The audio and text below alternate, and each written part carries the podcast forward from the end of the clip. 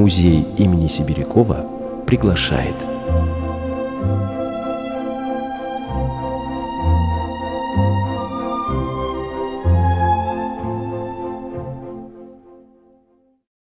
Добрый день, дорогие друзья! У микрофона в студии Иркутского радиоканала Наталья Гиммельштейн. И в ближайшее время вы узнаете последние новости Музея истории Иркутска имени Сибирякова. Мы открыли выставку, посвященную предстоящему 75-летию руководителя фотослужбы газеты «Восточно-Сибирская правда» Николая Михайловича Бриля – Признанный мастер фоторепортажа также посвятил ее 60-летию своей творческой деятельности и 360-летнему юбилею Иркутска. Мы благодарим всех, кто пришел на презентацию выставки – коллег, друзей, родных автора. А кто не успел, добро пожаловать в отдел истории, расположенный по улице Франк Каменецкого, 16А. Выставка будет работать все лето. Вы увидите лучшие снимки, сделанные Николаем Брилем за многие годы, книги, иллюстрированные им, и по которым он учился, награды автора, коллекцию его фотоаппаратов и фотолабораторию. Накануне этого события мы с нашим фотографом Александром Новиковым записали интервью с Николаем Михайловичем и смонтировали небольшой фильм. Посмотреть его можно у нас на сайте музея irkmuseum.ru. Предлагаю несколько цитат Николая Михайловича из этого интервью. Николай Михайлович, прежде всего хочу поздравить вас с наступающим праздником – и очень правильно, что вы решили его отметить вот таким вот образом, построить у нас выставку. Она будет не совсем такая, как обычно. То есть мы решили окунуть немножко людей, э, тех, кто придет к нам на выставку, окунуть в процесс фотографии, какой она была раньше и какая она сейчас, эта фотография. И вот э, прежде всего мне бы хотелось, чтобы вы рассказали вообще о том, как вы пришли к тому, что вы стали заниматься фотографией. Вот с самого начала. Это уже было так давно, что даже почти забыто. Первая фотография, если говорить о том, как вообще... Это я пришел э, в редакцию «Советская молодежь», в школу юнкоров. Ну, до этого я уже фотографировал э, во Дворце пионеров. Тогда там был удивительный человек, который воспитал все поколение иркутских фотографирующих людей, Георгий Семенович Хлопков. Он вел фотокружок во Дворце пионеров. И это был ну, своеобразный центр. А вы туда пришли а, со своим фотоаппаратом? Да, мне отец подарил ФЭТ-2, и я пришел туда уже не просто со сменой, как все, а уже с таким серьезным фотоаппаратом. И что интересно, и я сейчас считаю, что технологию можно освоить. А вот научиться видеть, вот этому нас как раз и учил Георгий Семенович, видеть город, видеть людей прежде всего, видеть лица, какие-то композиции. Очень много и по городу ходили, и ездили на Байкал. И вот эти шаги были как-то сразу сложилось. Буквально через сезон меня уже отправили пионером-инструктором в лагерь. Я там сделал альбом, как положено, на выставку. Раньше же выставки были такие отчетные. Ну, там это... ребятишки на этой выставке были? Нет, а там вот то, что делалось в пионерских лагерях, и вот такие отчеты. И потом, ну, сделал, да сделал, отдал. А когда подводили итоги, этот альбом оказался самым лучшим. И никто не знает, кто это сделал. Он не был подписан. Потом Георгий Семенович спрашивает, а кто это? Ты же там был. Я говорю, ну я. А почему не подписал? Разница, сделано, да сделано. С этого началось. А потом авиационный техникум. Это седьмой класс был. Авиационный техникум и Инкуровская школа в молодежке. И первая фотография под Новый год в 1966 году приезжал в гости чех, нужно было сделать фотографию. И я его внес в молодежку. Ее тут же опубликовали. Конечно, для меня это было вот так вот подпрыгивал. Ну что, пацан, после техникума как-то авиазавод, проектный институт, и все равно что-то свербило. Пришел в молодежку с фотографиями, стал нештатником. Это был Николай Бриль, руководитель фотослужбы газеты «Восточно-Сибирская правда». Выставка фотожурналиста работает в отделе истории по адресу улица Франк Каменецкого, 16А. Фильм-интервью вы можете посмотреть на сайте нашего музея.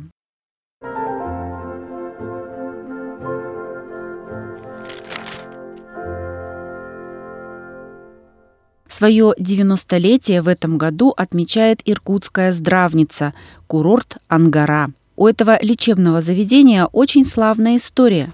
Больше века назад это была больница для хронических больных. В годы Великой Отечественной здравница стала первым эвакогоспиталем Иркутска. Выдающиеся медики вели прием в стенах санатория. Конечно, лучше всего об истории этого лечебно-профилактического заведения знает генеральный директор клинического курорта Ангара, врач-кардиолог высшей категории, кандидат медицинских наук Ольга Ористовна Князюк. Сколько благодарных пациентов у нее. Ведь 28 лет она возглавляла отделение кардиологической реабилитации больных этого курорта, а с 2013 года стала во главе медицинского учреждения. Как раз в день рождения Ольги Ористовны так совпало. Мы открыли в отделе истории выставку под названием «Больница для хроников», посвященную курорту Ангара. И после презентации я с удовольствием поговорила с генеральным директором. Ольга Ористовна, я, во-первых, поздравляю вас а, с праздником 90 лет курорту Ангара. Это очень солидный срок, у вас очень хорошая репутация. Я вас с этим поздравляю и с открытием выставки. И вот какой у меня к вам вопрос. А, курорт Ангара знают. Зачем вы еще задумали выставку и в городском музее? Что вы хотите показать, что вы хотите этим сказать? Вы знаете, в этом году не только 90 лет курорту Ангара, но и 120 лет со дня открытия здания нашего уникального здания Медведниковской больницы, которое было построено на средстве Александры Ксенофонтовны Медведниковой. А она, кстати, выиграла в конкурсе из четырех претендентов право на строительство за собственные деньги на этой территории корпуса больницы для хронических и бедных больных. Дело в том, что историческая миссия этого здания, курорта Ангара, она ведь определена была местоположением курорта и вообще всей философией создания курортного дела в Иркутске. Это место, где все напоено благотворительностью, благодарностью. Это место, которое олицетворяет собой добро, великолепное отношение к людям, здоровье и уникальную добросердечность. Ведь здание курорта находится в 150 метрах от железной дороги, от настоящей Транссибирской железнодорожной магистрали. И я думаю, не зря это здание было построено именно там. Потому что в годы Первой мировой войны эшелоны с ранеными из восточных рубежей нашей Родины шли через Иркутный мост и останавливались, и раненые получали помощь в стенах курорта. А уж в годы Великой Отечественной войны Здесь был центральный эвакогоспиталь. То есть каждый раненый солдат, который прибывал в Иркутск, проходил через наши стены сортировали, тут же делали операции, тут же жили и лечили больных, и оперировали великие хирурги, большая хирургическая школа иркутских факультетских клиник. Здесь консультировал всегда Познов Степан Степанович. Здесь начинал свою трудовую деятельность и всю жизнь курировал курорт в плане нейрососудистой патологии Хаимберг Гершонович Ходос. Поэтому историю курорта, историю лечебницы – историю э, лечебного учреждения невозможно оторвать от города. Невозможно оторвать от Государственного медицинского университета. Невозможно вырвать из аналов и страниц истории здравоохранения вообще Иркутского региона, Иркутска. А уж то, что мы находимся в черте города, конечно, являемся жемчужиной Иркутска. Я говорю об этом не потому, что я хвалю свое болото, а потому что мы действительно жемчужина.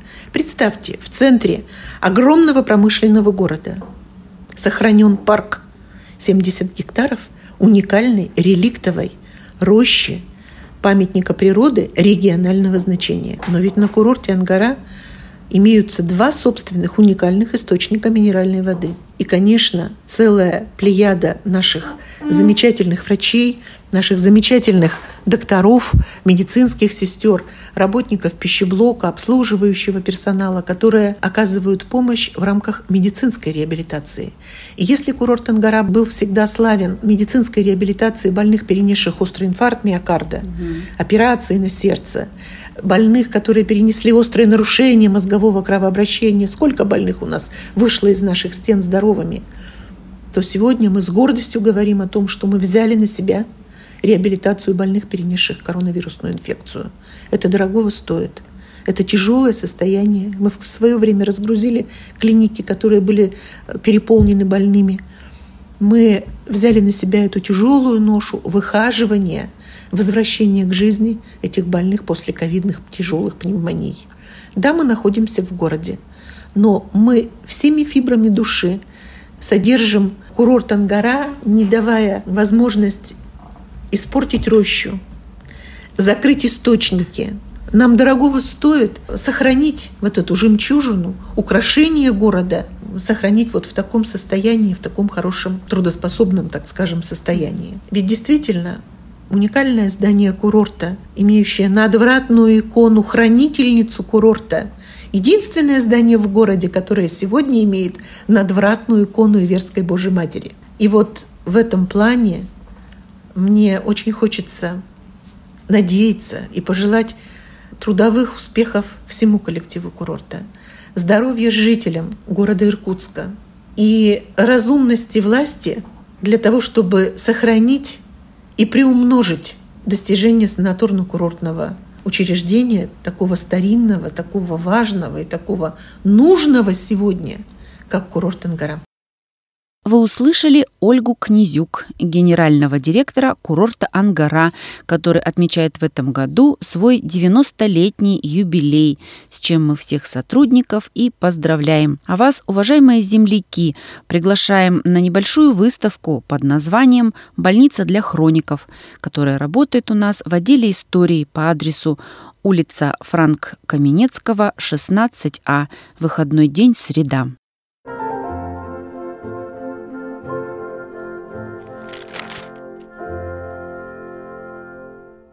Как вы уже знаете, дорогие друзья, наш Иркутск теперь имеет почетный статус города трудовой доблести.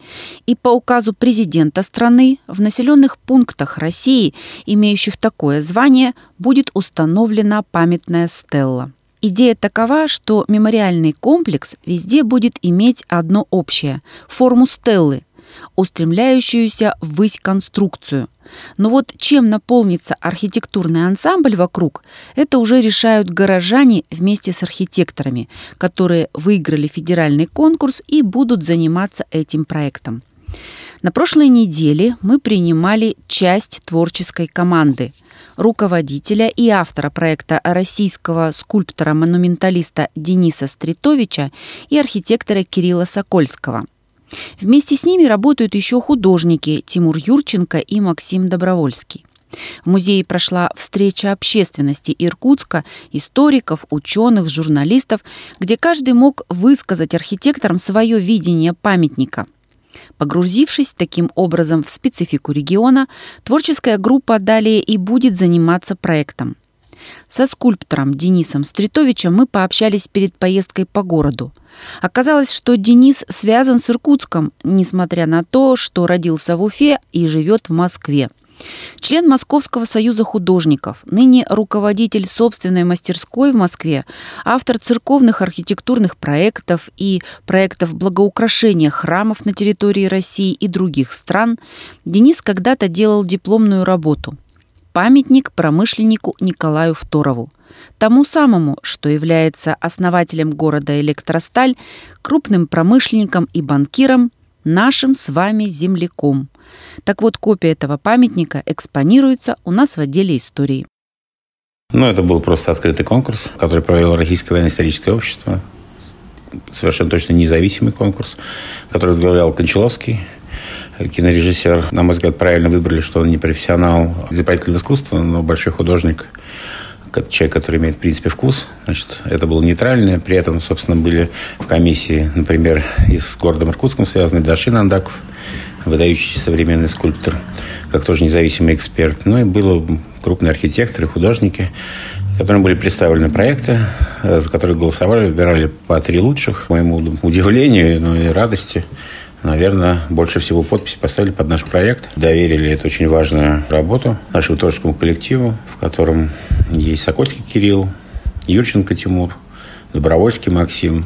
В основные, ну, гораздо больше у нас, в общем-то, наших коллег, но основные, в общем-то, вот наш творческий коллектив, который занимается в тех городах, которым были присвоены почетные звания, разработкой стелы и максимальной адаптацией под каждый город потому что все стелы объединены только формой стелы, а размеры, материалы, окружение пилонов, информативностью, они все подчинены архитектурной ситуации городов, отдельной своей, и несут в себе именно в рельефах, в мозаиках изобразительные материалы, исторически связанные непосредственно только с этими городами.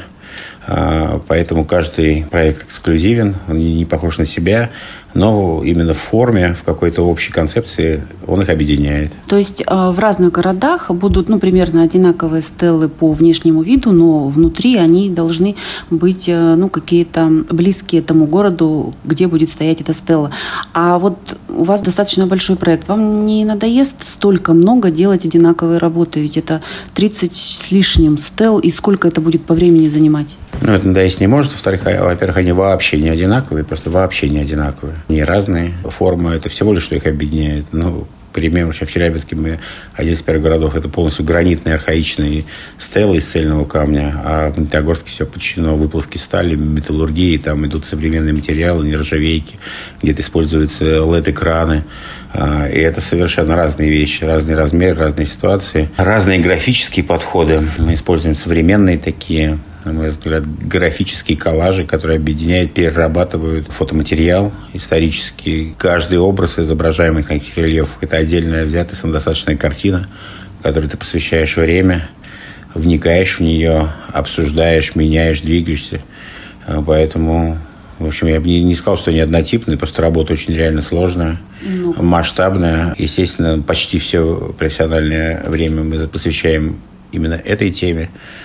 Но это интересно, да, если это не может по определению. А сколько нужно времени, ну, например, чтобы сделать одну стеллу? То есть вот от начала и до конца. То есть вы приезжаете в город, вы с ним знакомитесь, вы его щупаете, вы его чувствуете, да, и а, потом делаете проект. И вот сколько это занимает по времени? Я думаю, Создание самого концепта эскиза занимает от двух недель до месяца. Потом он в процессе согласования с местными художественной общественностью, с архитекторами, с местными художниками. Он претерпевает довольно серьезные изменения в процессе. Это тоже время. Дальше переходит э, в рабочий проект, а и приходит в исполнение, где это делается и в среднем наверное, это 4-5 месяцев на изготовление одной стелы, но они делаются параллельно друг другу. Поэтому где-то какие-то города сразу ставят задачи э, через три года, через два года, какие-то прям в этом году и срочно. Ну, то есть в целом примерно предполагается от трех до 7 стел в год.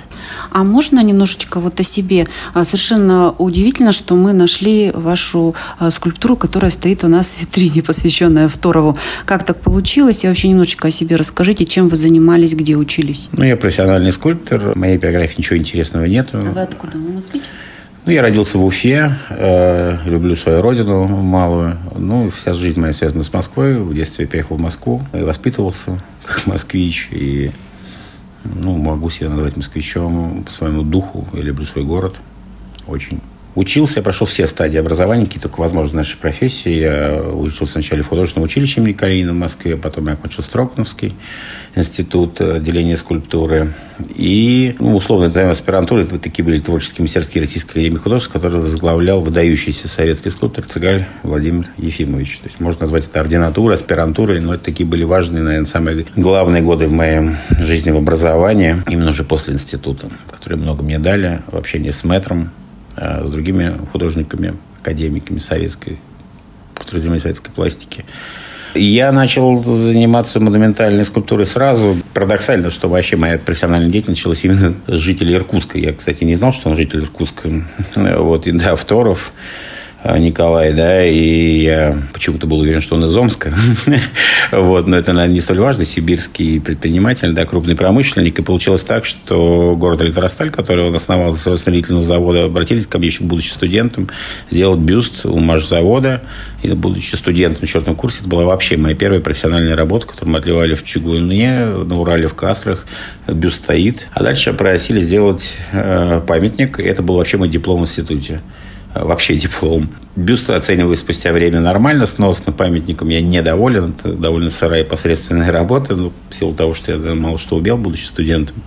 И когда я увидел небольшую копию этого памятника, с одной стороны, было, конечно, гордо в музее в Иркутске, с другой стороны, что сейчас уже спустя годы, создав более 100 монументальных произведений в огромных регионах нашей страны, у меня очень много памятников. А, и бюстов, и памятников, и композиций, монументальной пластики. Естественно, ты смотришь критически на свои ранние работы, но все равно приятно, а, что, в общем-то, связь с Иркутском прямая. Это была моя первая профессиональная тема, которую пытался раскрыть. А что у вас вот до а, вот этого контракта со стелами, что у вас последнее, что вы делали? У меня в Москве несколько памятников. Один из крупных – это посвящен 300-летию дома Романова в Хузападнице в Новоспасском монастыре первое изображение императора Николая II, тоже связано, кстати, с Иркутском. Мы рассказывали, в доме, где мы сейчас находимся, он нас открывал это учебное заведение. Тоже так интересно, приятно. У меня сотни бюстов и аллеев Героя Советского Союза, посвященных Великой Отечественной войне, различных типовых э, памятников. Наверное, одна из последних крупных работ – это первая работа в программе без срока давности. Это в Новгородской области на Жестяной горке был сделан мемориал, посвященный жертвам нацизма. Такой был довольно интересный проект. В экспрессии была слеплена женская фигура укрывающего ребенка э, из последних. Вам а, всегда нравилась вот ту профессию, которую вы выбрали? Никогда не хотелось уйти вот во что-то другое? Я всю свою жизнь занимался, никогда ни на кого не работал, работал только на себя и занимался всю свою жизнь только скульптурой. Вот вообще только скульптурой. В детстве я лепил для себя солдатиков, а дальше я лепил для души, играл в эти поделки. Потом я учился в институтах и тоже лепил. Я вообще не, не занимался просто вообще никогда ничем в своей жизни, кроме скульптуры. И, в общем-то, я очень рад. И моя знаете, как футболисты говорят, что это большое счастье, когда ты играешь свою любимую игру, и еще за это тебе платят деньги. Это вот примерно про это. Дорогие друзья, я беседовала с автором проекта «Стеллы. Город трудовой доблести», скульптором Денисом Стритовичем, команда которого и будет заниматься конструкцией – Установить стелу планируется на развилке Байкальское кольцо в районе плотины ГЭС. Дорогие друзья, наша передача подошла к концу. Спасибо, что провели это время с нами. У микрофона была Наталья Гиммельштейн. До новых встреч. И давайте будем беречь и любить историю своего города.